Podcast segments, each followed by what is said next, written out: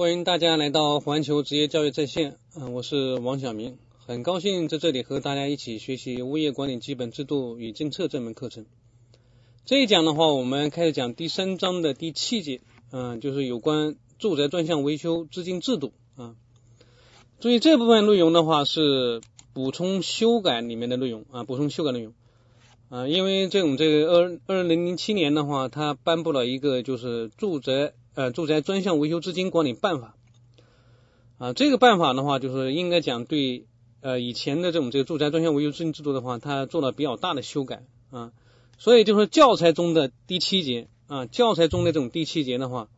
完全作废啊，就是完全作废，都是在补充修改内容里面啊，都是在补充，就是所有的内容，第七节的这种所有的内容，都是以这个补充修改内容为主啊，就是补充修改内容为主。好，我们看一下这考试的这种基本要求啊，这一节的考试基本要求，这节考试基本要求的话，要求掌握住宅专项维修资金的管理原则。啊，然后住宅专项维修资金的缴存和使用啊，熟悉的部分的话，它主要是就是专项维修资金的监管单位的义务，以及挪用住宅专项维修资金的法律责任啊，这个是嗯熟悉的内容。这一节的要点是比较多啊，这我们可以看一下这种这个它第三章里面要点的话，它是从第五十六个要点开始，住宅专项维修资金的使用。啊，就是有关住宅专项维修资金的使用开始啊，一直的话到第啊六十九个啊要点，住宅专项维修资金的相关主体的法律责任啊，这里面内容比较多啊，而且的话内容也比较难理解啊。另外的话，这种这个考试点啊，就是历往届考试的这种题量也比较大，希望大家的话对这一。节的内容的话要重视啊，要多花一点时间啊。一零年的话，它考试的这种题量是这样，它有考了三个单选题和两个多选题啊，总共的话它有七分。在一一年的话，它考了有六个单选题和两个多选题，总共的话有十分啊。从题量来看啊，但是占的是比较比例是比较大的啊，所以这个这一节的话，就是大家一定要重视。好，我们看一下这种这个具体的要点内容啊，这要点内容。嗯，第七节住宅专项维修资金制度啊，注意这里面这个虽然内容比较多，但是我们要总体了解这一节里面的他们各个部分各个要点之间是一个什么关系。实际上，它就是围绕这种这专项维修资金，专项维修资金谁来交啊？就是所谓的交权的主体，要了解这个谁来交。交多少，交存的金额啊，以及的话这种缴存方式啊，怎么交啊？这里面的话就是这种这个要了解这个啊。另外的话，交上去以后怎么管理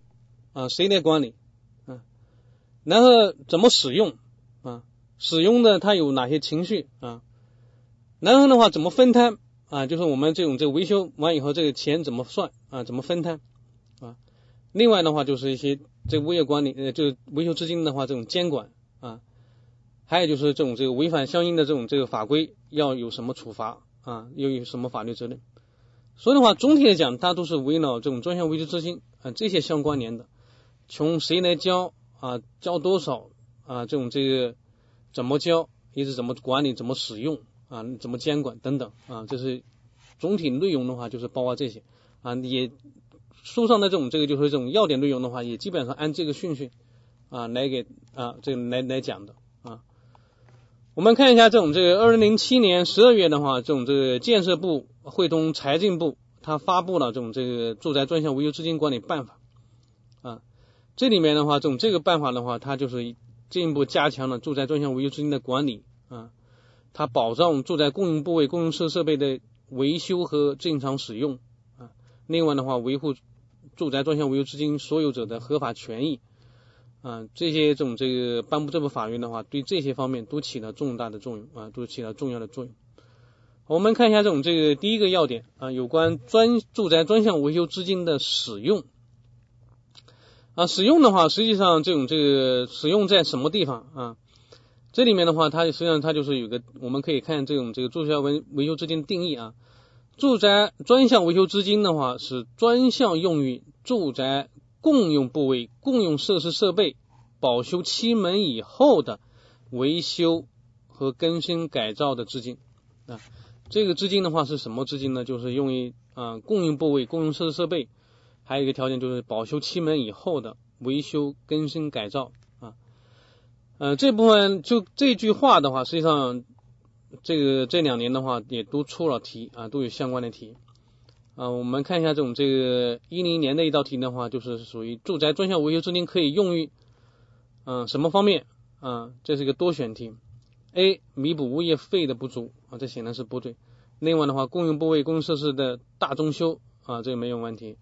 共用部位、公用设备的这种这个更新啊，还还有就是共用部位、公用设备的改造啊，就所谓的这种这个。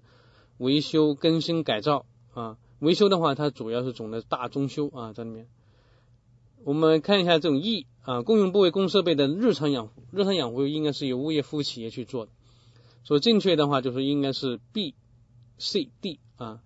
嗯，一一年的话，一道题是这样，就是说住宅专项维修资金啊，应专项用于住宅共用部位、共用设备保装期满以后的啊什么什么什么，这也是个多项题。就是我们刚才讲的，就是维修啊，这种更新和改造啊。除了这样的话，我们就是很容易能够选出来，它应该是选啊 A、D、E 啊。日常保养和日常维护啊，那都是啊，这是不对。别看这种就是一句话、两句话啊，实际上它可以出啊，它可以就是说这种这个也可出很多题啊。另外的话，就是你像这个特别要关注的就是啊，一定是保修期满以后啊，这要要注意这个。啊，这个这个这个区别，我们看一下第五十七个要点，住宅共用部位、共用设施设备的范围啊，这里面的话提到就是专项维修资金的话，它是专项用于这种这个共用部位和共用设施设备的啊，这维修更新改造。那么这些共共用部位和共用设备的话，它包括哪些方面？这里面这种这个相应的也有列出来。啊，这也有相应相应的也有列出来。这里面的话，共用部位啊，主主要是指的是就是说，由单幢住宅类的业主或者是单幢住宅类的这种业主与与之结构相连的非住宅业主的共用部位。这里面的话，就是像这种这包括住宅的这种基础部分啊，承重墙体啊，柱梁、楼板、屋顶以及这种这个外墙面啊，门厅啊，楼梯间啊，走走廊通道等等。啊，这里面的话，实际上就是包括这种这个住宅啊，也包括这种这个就是些住宅与非住宅之间的这种连接的这种共用部位啊。你像有一些这种这个房屋啊，这种这个住宅的话，它一楼的话往往会呃，比如临街的话，它会做一些这种这商铺啊。那这个商铺的话，它里面实际上跟楼上的话，它连接的像这种楼板。啊，或者柱梁，它里面都是应该属于，也是属于这种这个共用部位啊，也是属于共用部位。设施设备的话，它里面主要包括有哪些呢？这里面包括有电梯、天线、照明、消防设施、绿地、道路、路灯啊、沟渠、池井，还另外的话，非经营性车厂、车库啊、公用性文体设施以及共用设施设备使用的房屋等等，这些的话都是属于这种这个啊共用设备啊共用设施设备。嗯针对这部分内容的话，一一年的话，它有一道这样的这种多选题啊，住宅共用设施设备的话，一般包括有哪些啊？它这里面是这样，像这样，它也出题啊，它也出题。啊，在这里面的话，它主要是有啊，A 承重墙体，B 水泵，C 消防设施，D 外墙，E 电梯啊。承重墙体的话，我们知道这是属于这种这个，属于这种这个就是。啊，我们前面讲过了，它是属于共用部位啊，不是设施设备啊。然后外墙的话，就是这种这个也是属于这种共用部位啊，不是设施设备。所以的话，这种这个设施设备的话，应该是有啊，这种书上写的话，这这里面就是电梯和消防设施啊，这是都是属于这种这个教材上都是啊，应该是有的。但我们看一下这种水泵啊，水泵的话，这里面这教程上没有。但这里面的话，我们可以看一下，它应该也是属于这种这个设施设备里面的啊。实际上我们要看一下这种这个第三章第二节里面有关这种临时管理规约里面的内容里面，它也对这些这种这个公用设施设备的话和公用部位的话，它也有一些很多这种这个举了很多例子。实际上，这它在临时管理规约内容里面的话，它举的例子里面，它就有这种包括有水箱啊、水泵等等等里面。啊，实际上这种这有关这种二次供水这种这个水箱啊、水泵啊，它里面实际上有有很多争议。有些内容，有些这人认为的话，它是属于应该由供水企业去维护管理的。啊，有些认为的话，它还是应该是由啊物业服务企业啊，或者说这种这个一些这种这个设备设施的所有者去管理的。但说现在呢，这种这个总体认为的话，这些水这种这个水箱、水泵的话，应该还是属于共用设施设备的啊里面的。从这方面理解的话，这种水泵啊，它也应该是啊，就属于共用这种这个就设施设备里面啊。说正确的话，就是应该是 B、C、E 啊。我们看另外一道例题啊，就是不属于住宅共用部位和公设的范围呢是啊，住宅的基础、住宅楼板啊，另外的话物业用房啊，经营性车库啊。注意一下这种这经营性车库啊，这里面的话就是啊可以。认为的话，它是不属于啊这一些非经营性的这种这个车啊车厂车库才是属于这种这个公用设设设备的这种范围。好，我们看一下第五十八个要点啊，住宅专项维修资金的管理原则啊，这种管理原则，这里面的话就是怎么管啊？住住宅专项维修之管理的话，它实行的话是专户存储、专款专用，所有权人决策啊，所有权人就是说你这个钱是。谁的啊？那里面就是这种属于业主的，那由业主来决策，就是所有权人决策。另外的话，这种政府监督的原则啊，注意这个，虽然是仅仅是一句话啊，它但是里面的话，它有四个啊，它有四个原则啊：专户存储、专款专用、所有权人决策啊，以及这种政府监督啊。这里面的话是一零年，它有一道这样的题啊：住宅专项维修资金的管理原则是。专户存储、专款专用和什么什么啊？那这里面的话就应该选 B 啊，就是所有权人决策、政府监督啊，其他的这种这个啊什么政府监督啊，所有所有权人监呃政府决策啊，所有权人监督啊，这都属于错误的啊。说正确的话应该选 B。好，我们看一下第五十九个啊，就是住宅专项维修资金的话，缴存的主体。啊，就所谓这种谁来缴，哪些人需要来缴这个专项维修资金？这里面的话，这种这个专项维修资金不仅仅是业主啊，不仅是业主。我们看一下，它里面有交存的主体的话，它有三项啊。这里面的话，这种这个第一项三个主主体的话，第一个的话是住宅的业主啊，就说这种这个住宅的业主他要来交。这里面它有个除外啊，就是说，但一个业主所有的。这个房屋的话，它里面这种这个住宅的话，它里面就是一个业主所有啊，且与其他的物业不具有共用部位和共用设设备的这种除外啊。说我的这种房子的话，我就是独栋的啊，我里面就是就就就我自己的一个这种这所有的啊，就是我自己一个人这种这所有的啊。那这里面的话就是这种这个没有跟其他的物业没有共用部位、共用设施啊，那这时候的话就不用交啊。这个第二个的话，就是住宅小区的一些非住宅，或者是住宅小区外的啊，与单幢住宅结构相连的非住宅的位业主，就是说有一些这种这个非住宅的业主啊，不管你是在小区里面，还是在这种这小区的这种外面，只要是跟这种这个就是说住宅结构相连啊，就跟单中的这种住宅结构相连。那这里面的话，你就是这些非住宅的业主也应该交专项维修资金。这怎么讲呢？就是说现在很很多小区在临街的这种啊，它会建很多铺面。你的铺面的话，这种这开口啊，这种门的话，你是朝朝这种这个啊这种这街面的。你不是在小区里面啊。说这里面的话，就是但是你这种商铺的这种结构，它是与这种这个住宅是相连的啊。你的楼板，你的横。这种梁柱等等，这些的话都是结构相连的，所以这些这种是商铺的啊，我们就叫做非住宅的这些非住宅的业主，同样也要交存这种这个专项维修资金。第三的话就是这种这个涉及到公有住房出售的啊，公有住房出售的话，那不光是业主，那么售房单位它也要按规定来交存住宅维修资金。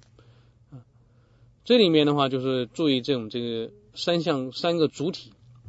啊，这里面的这种这三个主体，这三个主体的话，它里面就是注意这种区别啊，这种出现。这里面后面还有一句话，就是说业主交的专项维修资金，这些资金的话是属于你本身业主所有的啊。然后就说公有住房里面，就是由公有住房这种这售房单位缴存的这维修资金，那么就属于公有住房售房单位所有啊。注意区别啊，这种所有权它是啊不一样。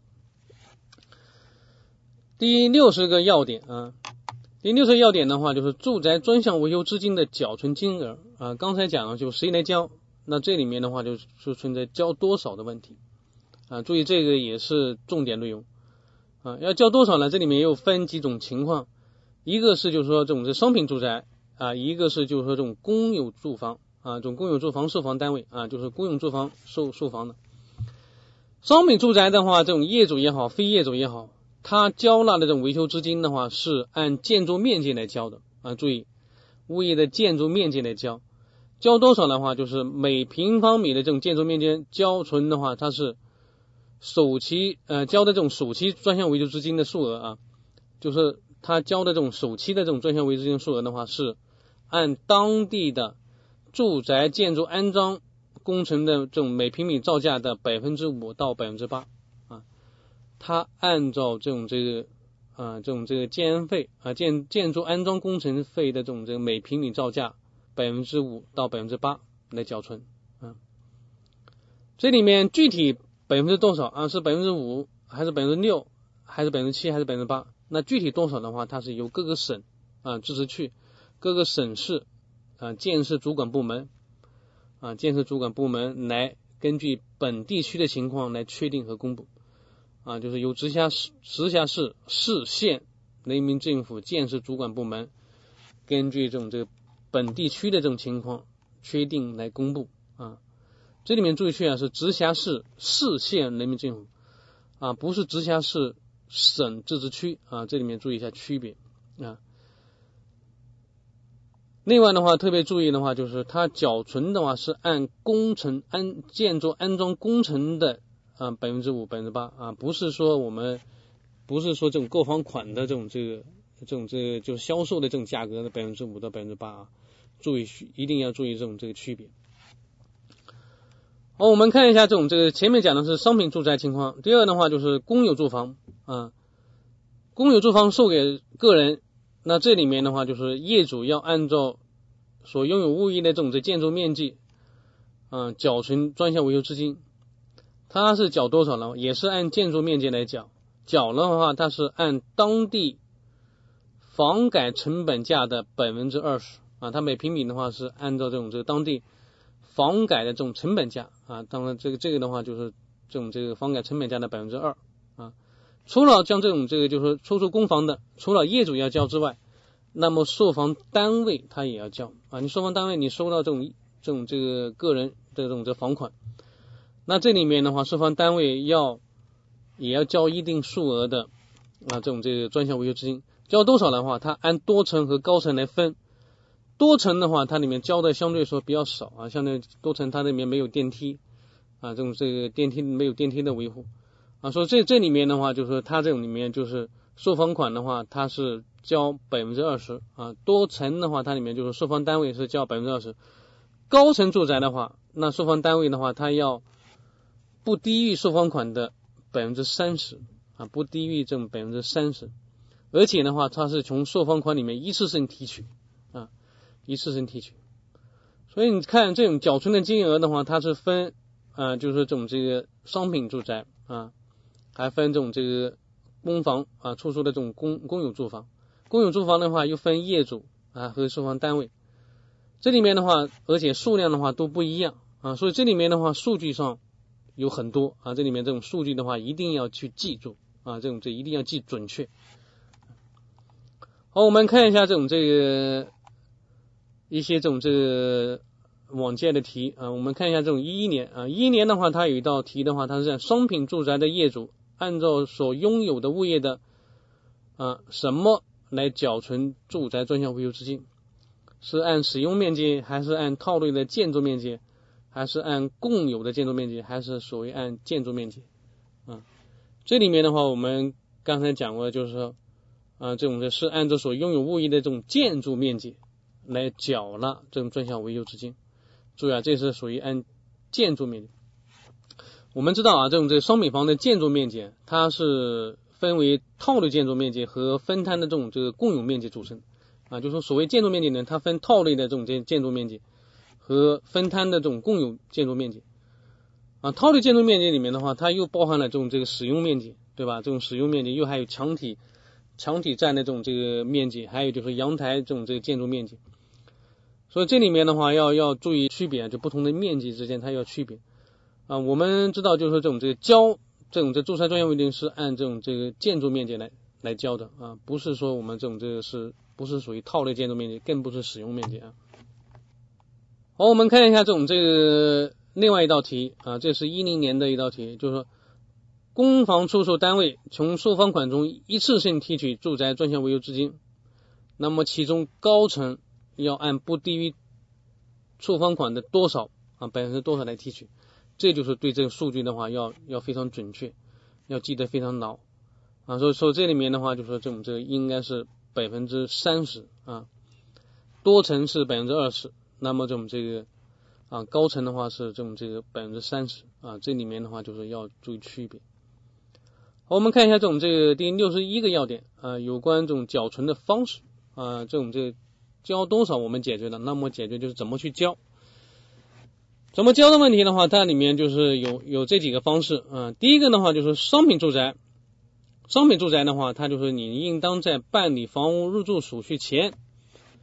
啊，你将这种这个首期的这种这个维修资金的话，存了这种这个专项维修资金，你在入住之前，你就是要交完。嗯，所以一般我们在操作的时候，我们一般就是在购房，在在交购房款的时候，实际上这种这个，嗯，也要把这种这个维修资金啊一块给交了。啊，这里面的话就是它强调是一个就是房屋入住手续前啊，就是你交钥匙给你之前。那么这里面的话，就是要先把维修资金先存了专项的这种这个指定的账户。第二的话，就是已售公有住房的这种业主，啊，同样啊，就公有住房这里面这种这个售给你以后，那么也应该在办理入住手续之前，要存入这种这相应的这种这个维修资金的账户，或者是你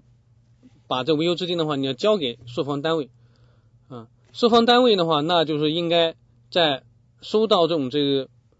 啊，就是这种应该这种这个就是这种啊，也应该尽快的话，这种这存到这种这个专项维修资金账户里面去。另外的话，就是公有住房的这种这个要缴存的部分，就是公有住房售房单位应该缴存的部分，售房单位缴存部分的话，应该在应该在收到售房款之日起三十日内啊，这种三十日内要将这种这个维修资金的话存入这种公有。住房的这种专项维修资金账户里面去。第三的话就是没有按规定缴存住宅呃首期住宅专项维修资金的，那么开发建设单位或者是公有住房售房单位不能够将房屋啊交给这种这个购买人。第四的话就是续啊，就是如果是业主的分账分账面啊分付账面上面住宅维修资金的这种余额不足首期交款的百分之三十。啊，已经不足这种首期交缴存额的这种百分之三十，那么就应当及时续交啊。那续交方案啊，怎么续交？续交多少？这里面是由业主大会来决定。没有成立业主大会的，那么就按照这种这个直辖市、市县人民政府啊房地产主管部门会同财政部门来制定具体的管理办法啊。这个是缴存的方式啊，这种这个。呃，虽然内容比较多，比较复杂，但是一定要把它理解好了啊，理解起来就可以啊。重点的话，我们就知道这种这个是啊，在入住前啊，这里面要那个什么。另外的话，就是这种这几个主体要搞清楚啊，就是是哪些是这种这个商品房业主要交的啊，哪些是这种已售公有住房业主要怎么交的。另外的话，售房单位怎么交的啊，这个是要要分清楚。好我们看一下，这种一一年有一道题是：已售公有住房的业主应当将首期住宅专项维修交给什么部分啊？交给交由啊？交由谁啊？存了公有住房专项维修资金的专项住这啊这种这个啊资金啊专户。这里面的话，它这种这个是可以提到是这样的：它可以就是说将首期的这种专项资金直接存入啊存入这种这个维修资金账户里面，直接自己存进去也可以，也可以交由这种这售房单位去由售房单位存入这种这个账户啊。所以这里面的话就是说我们要选的话就应该选 A 啊售房单位啊不是交给啊政府某个什么部门，也不是业主委员会，也不是物业服务企业。好，我们针对这部分里面的话，我们可以举一些例题啊。商品住宅的业主应当在什么时候啊将这种这个维修资金存入专项啊这种这个专项维修资金的专户啊？这里面的话应该在办理入住手续前啊，正确的话应该是办理入住手续前。好，我们看一下这种这个例题，呃，另外一个例题啊，就是业主的分户账面。这种这个专项维修资金余额不足首期缴存额的百分之多少的时候，应该及时的续交啊，这是也是一些数据啊，把这个数据的话要记清楚啊，是百分之三十啊，百分之三十，这个是有关啊专项维修资金的缴存的这种方式啊，这种在缴存的方式